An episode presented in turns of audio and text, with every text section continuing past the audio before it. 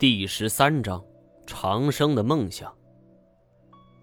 五年没有见，见面后却是这副场景，这是严显江无论如何也没想到的。他以为张道士已经死了很多年了，可是没想到这五年来，他就被关在离自己不远的一处地方。看他在台上是极力的高呼，眼含热泪，严显江心里很不是滋味如果不是自己，张道士也不会被人活活打死在台上。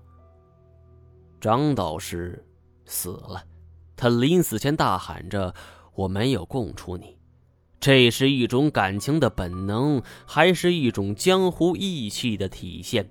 严显江没心思再去思考，身边之人都知道，从那次目睹张道士死后，严显江就变了。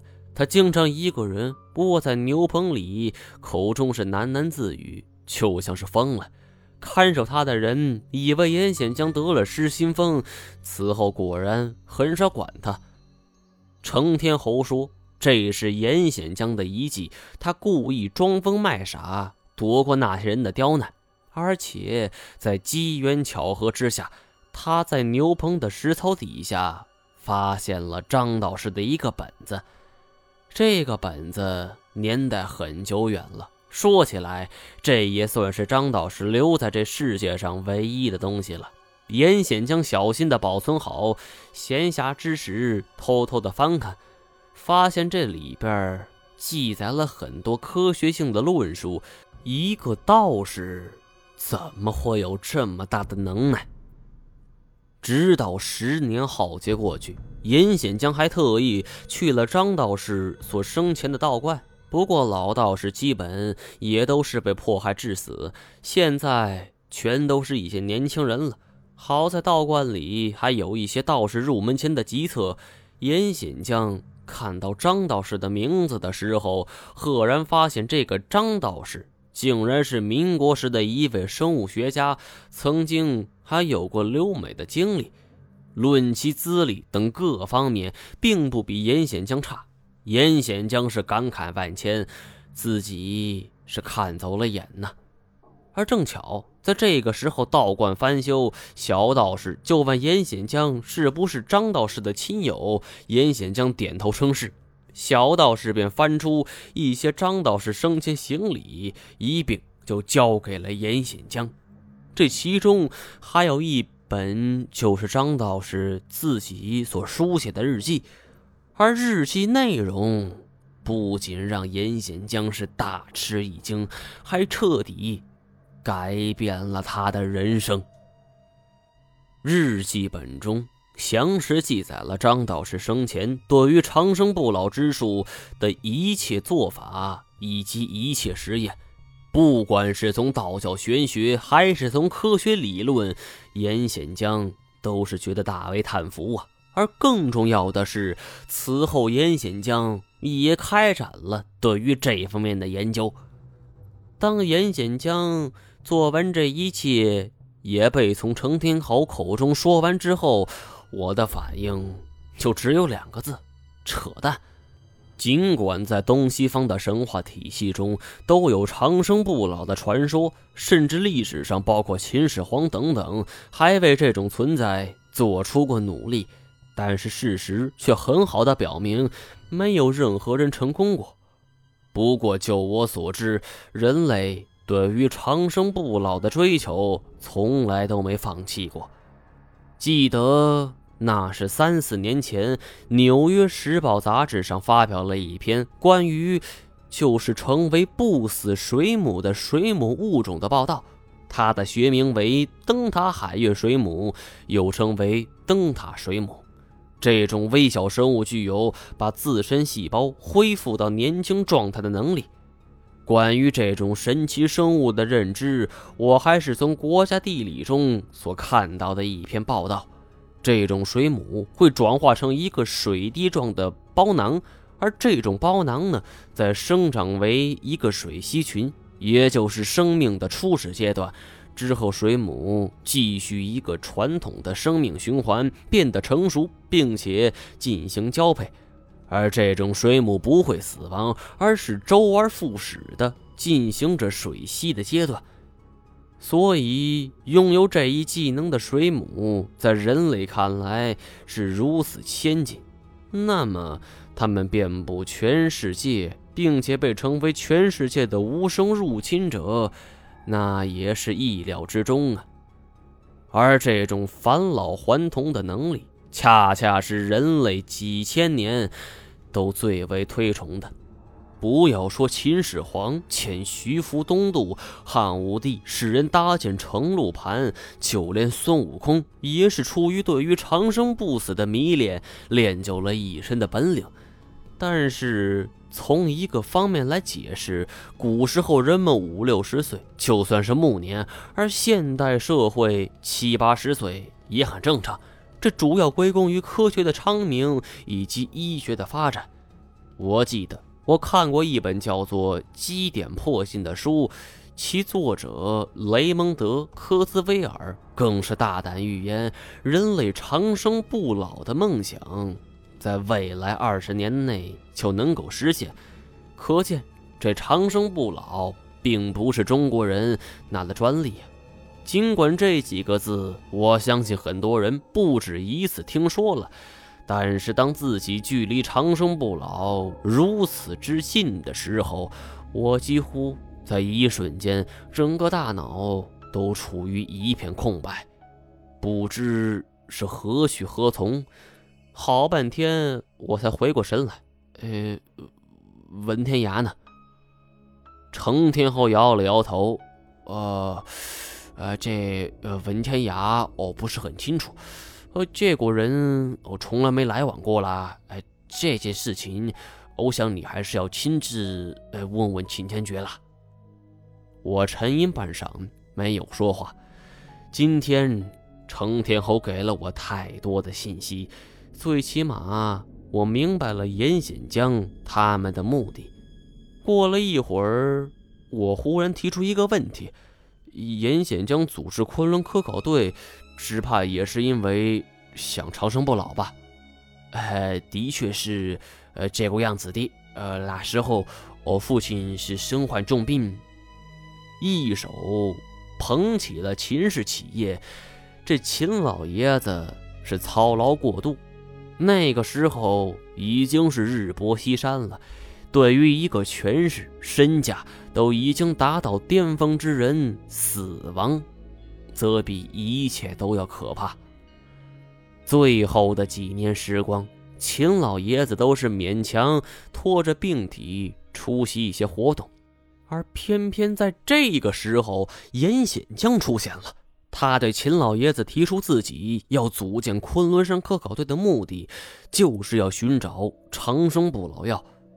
严显江作为一个科技工作者，是如何天花乱坠的说服秦老爷子？程天侯并不知晓，但是最后的既定事实却是，程老爷子啊，不对，那也就是他们所说的秦老爷子是慷慨解囊。昆仑山科考队是顺利成立，双方协议达成，可以说是一次赤裸裸的交易。秦老爷子要的是长生不老药，而科考队则是要足够的资金。不过，我所想的是，这昆仑山我们已经去过一次了，在察哈台汗国的古墓中，并没发现什么长生不老药。难道说这严显江跟文天涯两个老家伙是故弄玄虚？我正想着想着，突然听到行罗尖叫一声，紧跟着一声清脆的“啪”的一声。我们循声望去，只见行罗坐了起来，是面带红晕，秀眉是直竖，眼神之中充满了嗔怒，正怒气冲冲地瞪着金锁。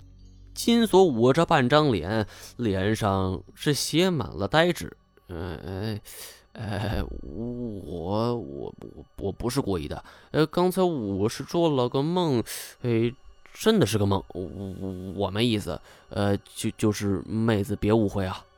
我笑了一下，这都什么时候了，金锁竟然还有心去调戏妹子，程天侯也没心去管呢，就对我说：“呃呃，张老师，呃，事情经过我都说了，呃，找到出路，我们就会带人离开。呃，你不要怪我了。”程天侯跟他大哥秦天觉是感情一般，暗地里又较着劲儿，带人离开也实属正常。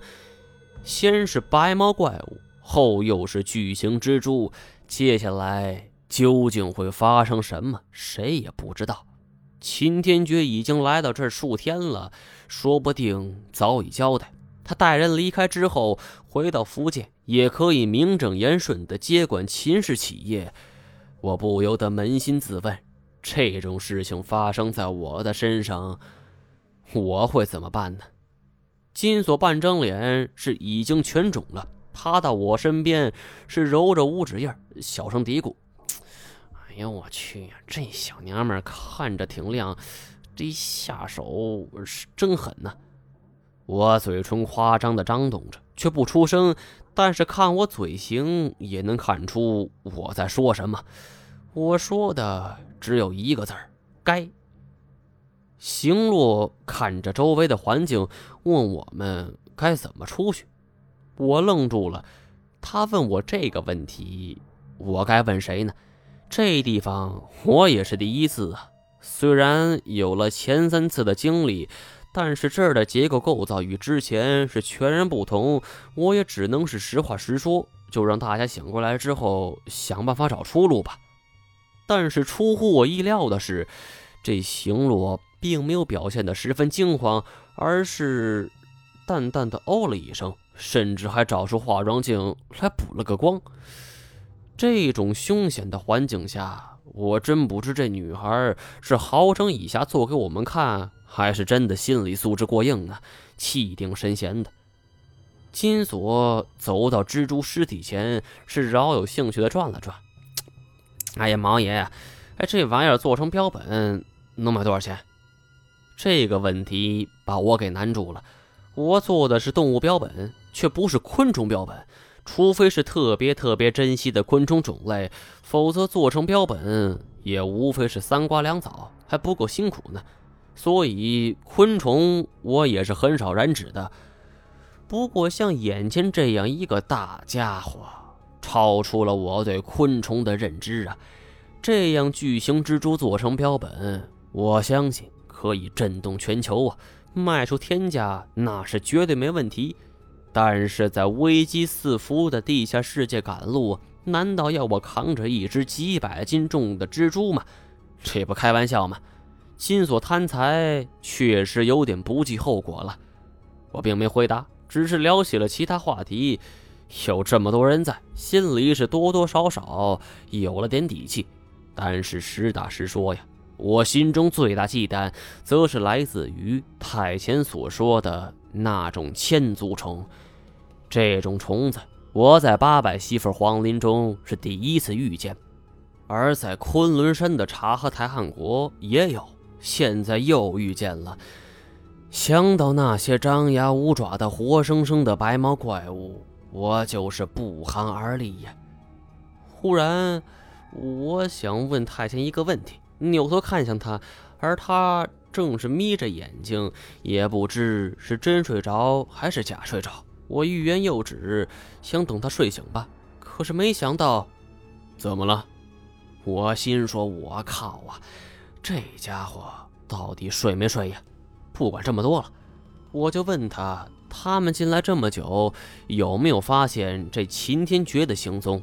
太监摇了摇头，前面有迷宫，然后就沉默了。这期间，这家伙连眼睛都没睁开。听他说，这眼前也就是不远处有一座迷宫。行洛也放下手中化妆镜，看着太前，又看了看我，我心中却有着说不出的轻松。这阴差阳错，行洛无意中跟我们来到这儿，那看来，看来是来对了呀。休息了三四个小时之后，所有人都缓了过来。我们收拾好行装，准备出发。不过我们目前的位置有些尴尬，是处于一座凸起的平台上，距离我们掉落的地下河有几十米的落差。太前紧了紧背上的包，走。相比于我们，他也算是轻车熟路的老司机了。我们急忙跟上前去。这个时候，行路却走到我身边，在我耳边悄悄说：“小心，小心，能够小心谁呀？”我是带着疑惑，继续向前走去。